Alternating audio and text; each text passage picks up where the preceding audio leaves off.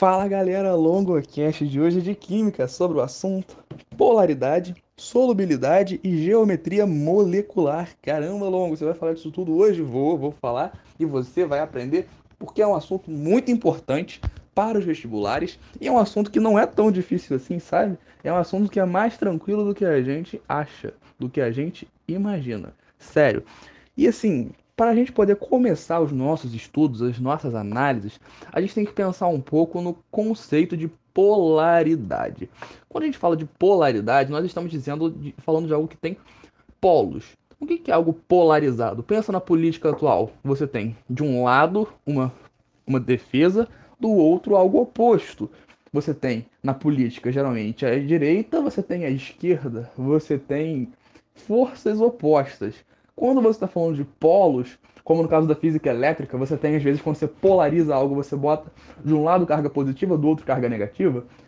Isso é basicamente a polaridade, quando você estabelece polos. Mas para que, que é importante a gente entender polaridade? Porque é essa polaridade que vai nos permitir compreender questões como solubilidade. E galera, solubilidade é uma parada importantíssima de verdade muito mesmo aberta demais. Vocês não têm noção. Por que, que essa matéria é tão importante assim? Bom, vamos em partes, né? Assim, para começar, a gente sabe que polaridade é um assunto que se conecta muito a ligações químicas, que vai ser um podcast posterior, porque não cai tanto é, separadamente assim. Geralmente, essa questão de ligações químicas, ligações iônicas e covalentes, caem mais, né, assim, nos vestibulares a partir dessa cobrança com outros conteúdos. Porém, é um assunto também muito importante. Espero um dia ter a disponibilidade aí para a gente estar tá gravando um podcast só sobre esse tópico aí, porque é realmente bem importante para a nossa compreensão desses estudos de modo geral. Mas quando a gente fala de ligações iônicas, nós estamos falando de ligações que estão relacionadas a íons, ou seja, quando eu ligo um metal com um ametal. Lembra é só olhar para a tabela periódica, se você pesquisar na internet, eu não vou ter como te dar uma descrição precisa e perfeita sobre quais são os metais, quais são os ametais, né, assim, mas os ametais estão mais para a direita da tabela periódica, os metais estão mais para a esquerda, aquela galera lá mais à esquerda e embaixo, os ametais mais à direita e em cima. Lembra, o oxigênio é um exemplo de ametal, cloro, flúor, o carbono, enquanto você tem vários metais, como o potássio, o sódio, magnésio, são muitos metais e tem alguns ametais. O importante é saber que quando você tem uma ligação entre um ametal e um metal, você tem uma ligação iônica. Nessa ligação iônica, você vai ter o que? Você vai ter a formação de polos. Indiscutivelmente, não é assunto agora a gente preocupar só em ligações iônicas e covalentes. Mas você tem que saber que quando você liga um ametal com um metal, você tem uma ligação iônica. E essa ligação obrigatoriamente é polar. Longo, obrigatoriamente é polar? Obrigatoriamente é polar. Por exemplo, NaCl, o cloreto de sódio. Sódio, NaCl, cloro. Quando você tem um Na mais o Cl ligados ali, você tem um cloreto de sódio. O NaCl, você vai ter um Na mais positivo e um Cl mais negativo. O que quer dizer isso? O cloro vai ter uma característica chamada eletronegatividade. Todos os elementos têm essa característica, mas alguns elementos vão ter uma eletronegatividade maior do que outros. E o que quer dizer eletronegatividade? A eletronegatividade é a tendência, digamos assim, de se tornar negativo. Ou seja, quando um elemento tem muita eletronegatividade, é porque ele quer puxar muito elétron. Você, você entende isso? O elétron é logo a alta eletronegatividade é porque ele gosta muito do elétron. Ele é parado por elétron, ele fala elétron, elétron, é. É tipo, sei lá, Bolsonaro e cloroquina, é o cloro com elétron. Ele é fissurado nisso. Então, se liga que essa parada de, de, de, cloreto de sódio é um exemplo, né, assim, de que você vai ter um cloro por ter uma alta eletronegatividade negativo e o sódio vai ficar na frente porque ele está positivo, mas vem antes do menos. Então, NaCl. Toda ligação iônica é polar. Enquanto as ligações covalentes vão depender. Se você tiver eletronegatividades diferentes entre os elementos, você vai ter uma ligação polar. Por exemplo, HF, quando eu tenho o ácido fluorídrico, né? O que, que acontece? O meu flúor está ligado ao hidrogênio. O flúor tem uma eletronegatividade mais elevada do que o hidrogênio. Logo, vai haver a formação de um polo. No caso, essa carga é uma carga parcial, ela não é uma carga verdadeira e tal. Mas você vai ter uma espécie de polo ali, vai ser uma ligação polar. Enquanto numa ligação covalente que não tenha essa diferença de eletronegatividade, você vai ter uma ligação apolar. Beleza? Quando você tem um polo, é uma ligação polar. Sem polo, apolar. Isso é bem tranquilo da gente entender. Lembrando que ligação covalente, a gente está falando de a metal com a metal, a metal com hidrogênio, hidrogênio com hidrogênio. Bom, por que você está falando de hidrogênio separado? Porque o hidrogênio é um caso à parte, né? Assim, a gente sabe disso, mas é assunto para outra hora. Longo, e se fosse metal com metal? É ligação metálica e ligação metálica é um casinho um pouquinho mais à parte, mais específico, mais especial, que merece nossa atenção, um podcast só sobre ligações né, químicas. Mas por hora é importante a gente saber disso. Então, a molécula polar, como você já deve ter percebido, é essa que vai ter a formação de um polo. E quando tem um polo, a gente vai dizer que ela tem um vetor momento de polo resultante, nome esquisito, mas é tranquilo de entender o conceito. A gente vai dizer que ela tem um vetor momento de polo resultante diferente de zero, ou seja, porque ele existe. Se esse vetor momento de polo resultante fosse igual a zero, é porque essa molécula não vai ter a formação de um polo. Isso daí é meio auto-explicativo, não é motivo para a gente se desesperar. É um nome esquisito? É um nome esquisito. É um nome grande? É um nome grande. Mas é um nome grande que quer dizer uma parada simplíssima. Momento vetor resultante. Momento. Ih, vetor momento de polo resultante. Se é diferente de zero, é porque tem um polo. Se é igual a zero, é porque não tem polo. É igual a zero, entende? É, não, não, não, não precisa se preocupar com isso. Beleza? Então, se liga, polar entre átomos de eletronegatividades diferentes e com isso o par de elétrons vai ser deslocado para, para ficar mais próximo do que tem mais eletronegatividade. Por isso que tem o polo. A polar, quando os átomos têm a mesma eletronegatividade. O par de elétrons compartilhado aí, ou dado de maneira. Isso vai depender da, da, da, da ligação. Vai, assim, não vai ter formação de polos. Ele vai ficar ali equidistante, né, digamos assim, entre as entre os átomos envolvidos na ligação. E bom, quando a gente vai falar sobre a questão de solubilidade, eu só botei o assunto de solubilidade aqui porque eu acho que é importante a gente lembrar um pouco disso. Porque, cara, quando que a gente sabe que algo é solúvel? A gente sabe que um determinado composto é solúvel em outro a partir justamente da polaridade. Pera, Longo, como assim? Sim, você já ouviu falar que polar dissolve polar e apolar dissolve apolar?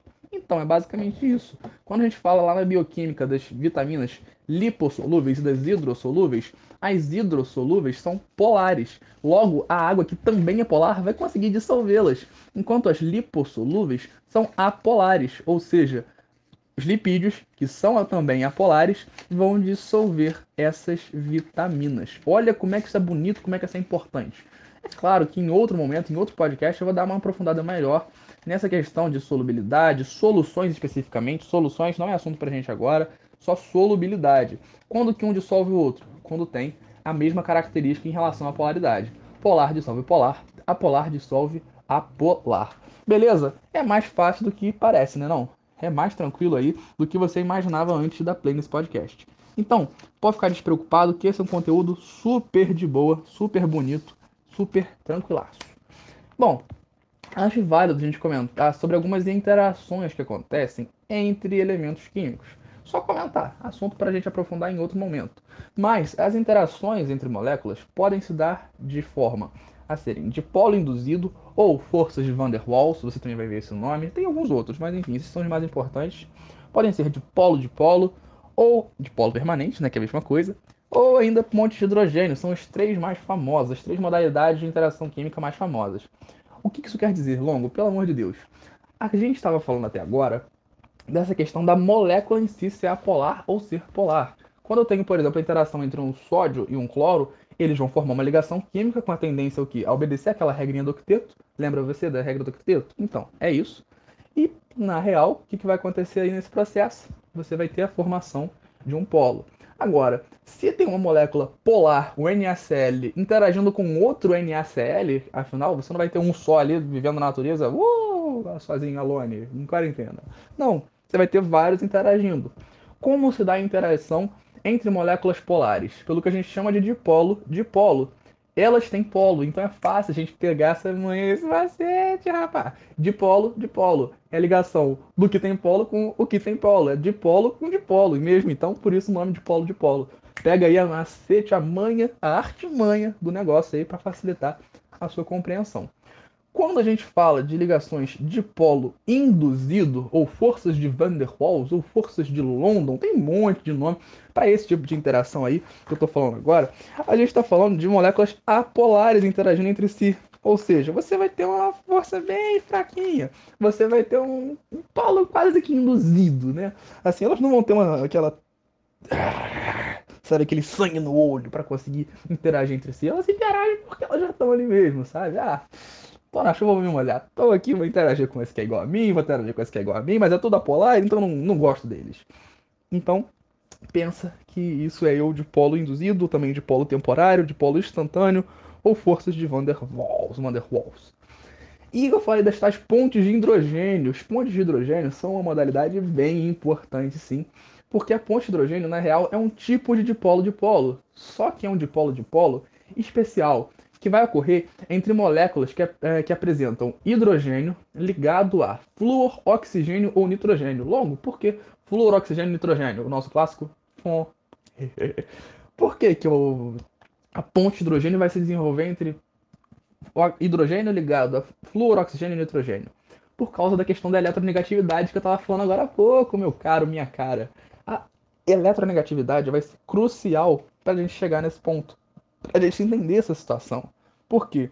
Se eu tenho elementos com eletronegatividade muito absurdamente diferente, vai ter uma formação de um polo muito violento. Vai ser um, um polo assim do cacete. Vai ser um baita de um polo mesmo. No caso, flúor, oxigênio e nitrogênio tem uma eletronegatividade assim lá, ó, estralando. E o hidrogênio vai ter uma eletronegatividade como? Baixíssima, baixíssima, baixíssima. Então, praticamente o par de elétrons que eles estão compartilhando ali vai ficar só com o flúor, oxigênio e nitrogênio. E o hidrogênio vai ficar ó, muito positivo. E a outra molécula, ou perdão, o outro átomo vai ficar muito negativo. Então você vai ter uma interação ó, muito forte. Vai ser uma interação daquelas ali, ó, pá, sinistra, violenta ao extremo. É aquela relação ali selvagem, de tão intensa, que pô, se desenvolve entre hidrogênio quando está ligado a flúor, oxigênio e nitrogênio. HFON. É a nossa maneira de memorizar isso aí. Ah, Longo, por que, que eu preciso saber essa bosta? Porque é muito importante para que a vida exista, talvez. Bom, quando a gente está falando dessas pontes de hidrogênio, a gente vai lembrar logo do que? DNA, RNA, principalmente DNA no caso. Lembra lá que as fitas, a fita dupla do DNA se liga, né, as bases nitrogenadas se ligam por pontes de hidrogênio? Uau! Por quê? Você vai ter nitrogênio ali, você tem hidrogênio, você tem essas moléculas aí que eu falei, interagindo entre si, principalmente no caso as bases nitrogenadas, nitrogênio e hidrogênio. Você vai, vai ter interação por ponte de hidrogênio. Olha, então é graças à ponte de hidrogênio que a vida existe. Uau! É graças à ponte de hidrogênio que vai existir também a tensão superficial da água. Uau, a tensão superficial da água se deve a isso? Sim. Lembra, você já viu um inseto assim, correndo no meio da água? Não, o inseto não é descendente de Jesus o inseto, por mais que ele seja assim, ele não tem uma habilidade mítica. O inseto ali, ele, é, ele só está aproveitando essa tensão superficial da água. A água, por conta dessas pontes de hidrogênio, vai ter uma tendência a ter uma tensão muito forte, vai ter uma coesão muito grande entre as moléculas, uma interação muito forte. Se você já pulou, por exemplo, numa piscina de barriga, pá, estourou tua barriga, você ficou todo vermelho depois, ou toda vermelha depois. Por que isso? Ah, porque eu caí no concreto, achei que fosse água. Não, você caiu na água mesmo. Mas a água estava muito dura, digamos assim, por conta dessas pontes de hidrogênio. Você bateu e você tinha muita área de contato. Então, nisso, você não conseguiu romper com a tensão superficial da água. Você só bateu nessa água que estava muito coesa ali em cima. Dá a impressão de ser duro igual concreto. Por isso que você sai todo vermelho ou toda vermelha dessa pancada de barriga que deu na água. Doideira, né não? E aí a gente chega nessa questão também da capilaridade, que é muito importante relacionada a essas pontes de hidrogênio. Por que capilaridade?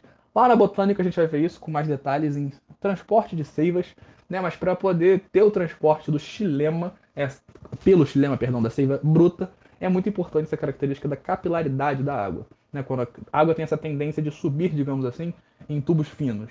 Tem tudo a ver com a tensão superficial, tem a ver, obviamente, com a fonte de hidrogênio, mas é assunto para outra hora. Só quis dar essa apresentada.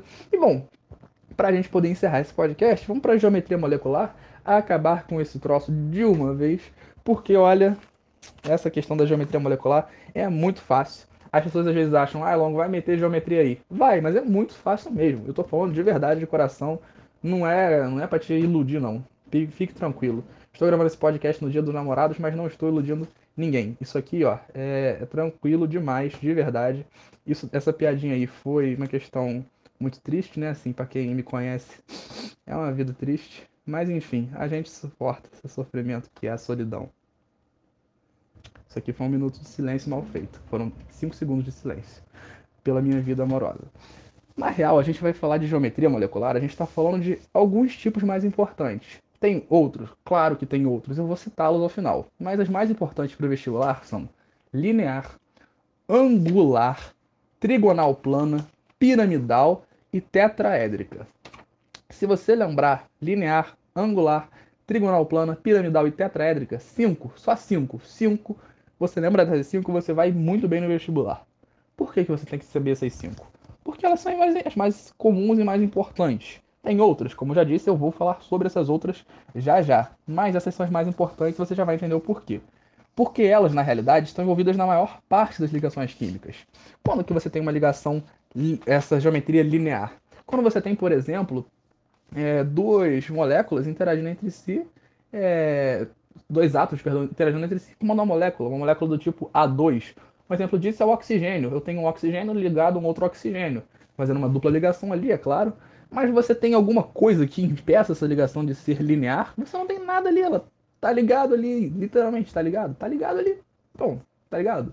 Então, tem uma ligação linear ali, geometria que não tem nada de difícil. Agora, se você tiver uma ligação AB2, no caso, por exemplo, quando tem um carbono né, ligado aí a dois oxigênios, o que está acontecendo? Esse carbono do seu A2 ele vai se ligar uma ligação dupla para um lado, ligação dupla para o outro, igual o Homem-Aranha ali, vai ficar ó, ligado aos oxigênios, fazendo uma ligação linear. Mas essa ligação poderia ser angular se tivesse uma coisinha chamada par de elétrons no átomo central. Logo, o que quer dizer isso? A gente sabe que na camada de valência do carbono tem quatro elétrons, por isso que a gente diz que ele é tetravalente. Isso é o básico da química orgânica, já pressupõe que você saiba isso. Ele vai estabelecer ligações covalentes com o oxigênio, tanto que são ambos ametais, beleza? Nisso, esse, que ele estabelece as ligações, o que vai estar acontecendo ali? Ele vai estar ligado de um lado, do outro, e não vai ter nenhum elétron sobrando ali na camada de valência dele. Logo, ele vai ter uma geometria linear. Porém, se tivesse um par de elétrons ali, esse par de elétrons deslocaria. Sim, deslocaria essas ligações desses átomos. Na tendência de fazer o quê? de deixar essas ligações, de deixar essas interações, digamos, equidistantes. Ou seja, na geometria linear, você tem literalmente uma reta sendo formada. É praticamente um ângulo de 180 graus entre um oxigênio de um lado e o outro oxigênio do outro. Agora, se eu estivesse falando de H2O, ou seja, da água, eu teria uma geometria angular. E isso faz a água ser polar, diga-se de passagem. Além, é claro, dessa interação dessa ligação é, de grande eletronegatividade, uma das, uma das outras dos outros motivos, digamos assim, da molécula ser polar, quando ela é angular, toda molécula angular é polar. Por quê? Porque você não vai ter, digamos assim, é, essa essa interação, sabe, entre as moléculas que estão uma de cada lado na mesma distância. Imagina que a gente está falando da física, da física estática. Se eu tenho uma, um corpo sendo puxado para a direita e sendo puxado para a esquerda, as forças, se forem da mesma intensidade, se anulam. Agora, se eu tenho é, uma força para a direita e um pouquinho para frente, e para a esquerda um pouquinho para frente, o corpo vai ter a tendência do quê? De só um pouquinho para frente. Por quê? A força para a esquerda, a parte para a direita se anulam, mas a parte para frente meio que vai se somar, digamos assim. Ficou meio estranho? Tem outros podcasts falando sobre isso. Em outro momento eu vou tentar dar um jeito de disponibilizar alguma questão mais imagética, mas eu, agora eu conto com a sua imaginação mesmo. Assim, pensa um pouquinho nisso aí, imagina duas setinhas indo, é, fazendo um ângulo quase que de 90 graus, uma para cada lado, e no meio dela, se você for decompor essa, esses vetores, digamos assim, você vai ter um vetor resultante ali que não se anula. E esse vetor resultante ali, ele se soma, digamos assim. Como ele se soma, vai ter meio que uma movimentação, vai ter um polo ali definido. E esse polo vai fazer, vai caracterizar essa molécula como polar. Então a água, se liga, ela, além de ser uma molécula polar por conta da eletronegatividade ser diferente, ela é uma molécula polar justamente por conta também dessa geometria angular. Porque no oxigênio, que é do grupo 6A, você tem seis elétrons na camada de valência. Então você tem dois pares de elétrons, ou seja, quatro, né, dois pares de elétrons, que vão sobrar depois dele se ligar com a água. Então vai ter hidrogênio aqui, hidrogênio aqui, e sobram dois pares de elétrons. Então ele vai ficar como? Muito ali, muito nessa de, de sabe, estabilidade geométrica. Então nisso vai ter esse processo aí de se desenvolvendo. Bom, a partir desse processo, é, também vai ter uma situação aí que vai acontecer em relação à polaridade, que eu acabei pulando esse detalhe, mas, por exemplo, quando eu falei do CO2, por mais que a eletronegatividade entre carbono e oxigênio seja diferente, você vai ter uma certa diferença de eletronegatividade, por que, que esse CO2 é apolar? Porque você tem um oxigênio puxando para um lado e o outro puxando para o outro. É linear. Então, força para a esquerda com força para a direita aí, que são na mesma intensidade, se anulam. Ou seja, por mais que tenha eletronegatividade diferente, nesse caso, como ela puxa com a mesma força para os dois lados, o CO2 é apolar. Então se liga que é um detalhezinho importante que eu quase pulei, mas deu tempo de falar sobre. Bom, a gente vai ter também moléculas do estilo, de estilo, do tipo trigonal plana e piramidal. O que que isso significa? Trigonal plana e piramidal são moléculas que vão ter uma molécula A com três Bs. A gente vai representar de modo genérico por AB3. E o que, que isso é importante? Se essa molécula A, que está ali no meio, se ligar às três outras de modo a não sobrar par de elétrons no átomo central, tá de boa, tá tranquilaço, tá tranquilex, tranquiloves. Por quê? Não vai ter elétron no átomo central, então não vai ter nenhum deslocamento dessas ligações. Para um lado, para o outro, para o outro, tem ali 120 graus né, entre cada uma dessas ligações, de geometria aí básica. Lembra, a circunferência tem 360, dividido por 3 dá 120 tem 120 entre uma e outra, 120 entre outra e aquela outra, tem entre 120 também, aquela outra e a primeira. Então, tudo 120 aí. Agora, essa é a trigonal plana. Se eu tivesse um par de elétrons sobrando nesse átomo central, eu teria uma geometria piramidal. Sim, essa piramidal é muito importante, muito importante mesmo. Por que, que ela é tão importante assim? Ela é importante porque porque você vai ter esse par de elétrons e esse par de elétrons vai meio que deslocar esses, esses, esses, esses átomos que estavam se ligando de maneira plana. Trigonal plano justamente por isso, porque está tudo no mesmo plano. Quando eu tenho um par de elétrons, é como se ela fosse ficar 3D, sabe? É como se um, baixou, baixou mesmo, tipo, literalmente abaixou esses três átomos com ligações. Então vou, for, vou formar uma pirâmide ali, porque tem um par de elétrons no átomo central e vou ter aí justamente uma pirâmidezinha sendo formada. Beleza? Lembrando que a trigonal plana vai ser apolar, afinal tem para os três lados aí vão meio que estar tá se anulando, digamos assim. A não ser, claro, que você tenha tipo dois, duas moléculas de um tipo e outra com uma eletronegatividade maior. Por isso que eu foquei em, primeiro em polaridade, depois em geometria, porque tem casos à parte que a gente não pode confundir, não pode achar que tudo é uma coisa, outra coisa, outra coisa, né? Assim, tem que tomar cuidado com esses detalhes. E a piramidal, no caso, vai ter um par de elétrons no átomo central. Um exemplo disso é a amônia, um NH3. Nitrogênio tem 5 elétrons na camada de valência, vai fazer ligação covalente com o hidrogênio, ou seja, ligação covalente, você vai ter o compartilhamento de elétrons, né? Ele vai compartilhar um, dois de três hidrogênios. Mas vão sobrar o quê? Sobrar dois elétrons no átomo central, ou seja, um par de elétrons nesse átomo ali que está no centro da ligação. Nisso ele vai deslocar essa estrutura geométrica que seria trigonal plana, formando no caso uma pirâmidezinha. Por isso, piramidal. Show de bola? E para encerrar, a gente tem a geometria tetraédrica. Nossa, última é importante, vou até beber uma água para falar dela que ela merece. A tetraédrica, como você pode bem entender pelo nome, tetraédrica, tetra, tetra. Quatro, né, irmão? Quatro, né, irmã? Quando você tem quatro é, ligantes, você vai ter uma geometria tetraédrica. Como assim? Se eu tenho uma molécula do tipo AB4, é um nome genérico para representar. Um exemplo clássico é o metano CH4. Você tem o quê? Carbono no meio, um hidrogênio, dois hidrogênios, três hidrogênios, quatro hidrogênios. O que, que vai acontecer com esses hidrogênios? Eles vão ser todos ligantes do carbono, que tem quatro elétrons na sua camada de valência. Vai fazer suas ligações aí covalentes com os hidrogênios. Ligou com um, ligou com outro, ligou com outro, ligou com aquele outro esses quatro hidrogênios ligados aí vão buscar um ângulozinho aí entre eles que vai estabelecer uma certa como é que eu posso dizer, uma certa, um certo equilíbrio, um balanceamento, digamos assim, para evitar né, assim, essa, essa influência muito grande dos outros. Vão ficar o quê? Estáveis. Essa é a palavra. Vamos buscar uma estabilidade. O ângulo correto dessa ligação teta, tetraédrica é 109 graus e 28 minutos. Longo minuto e grau, sim, é uma subunidade do minuto. É como se fosse, se eu tenho 1 hora e 10 minutos e 5 segundos, o grau é a mesma coisa. 109 graus, 28 minutos.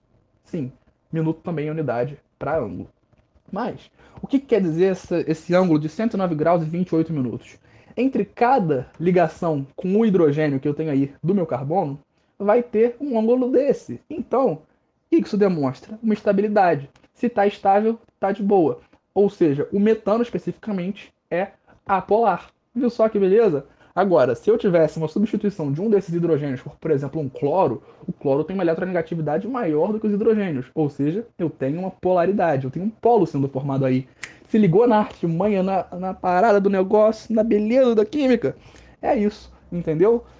Essa questão da tetraédrica, eu acho que é o ápice, é o cume, é o ápice, é o clímax, é o ponto alto para a gente entender tanto polaridade quanto geometria. É a busca pela estabilidade entre as ligações que vão manter uma certa equidistância, digamos assim. Tentar manter uma distância. Nessa busca por uma distância comum entre todas essas ligações, para manter uma estabilidade e não se influenciarem, né, até porque tem uma certa questão dos elétrons ali agindo, forças e cargas no caso, né, você vai ter essa geometria específica. Essa geometria que vai às vezes resultar em moléculas polares ou não. Polares quando eu tenho um polo sendo formado, quando eu não tenho forças se anulando. Quando ela tem força se anulando, é apolar. Ou ainda, quando a eletronegatividade é igual, eu tenho apolar. Mas principalmente, na maior parte, quando as forças são iguais para todas as direções, apolar. A não ser, claro, que eu tenha um par de elétrons no átomo central, como é o caso da amônia, o NH3, que é daquele tipo lá piramidal que eu estava exemplificando. Enfim, é isso. Se liga que esse negócio é muito importante. Tem alguns outros tipos, como por exemplo a bipiramidal de base trigonal, a octaédrica, a quadrada plana. São os nomes muito loucos, são alguns casos muito específicos, mas eu acredito que não seja importante que você se prenda nesses detalhes, porque são coisas muito, muito, muito específicas, muito detalhistas, muito detalhadas, e eu particularmente também não me sinto nem preparado para ficar tentando falar sobre esse assunto, que é muito complexo, muito específico, muito estranho até.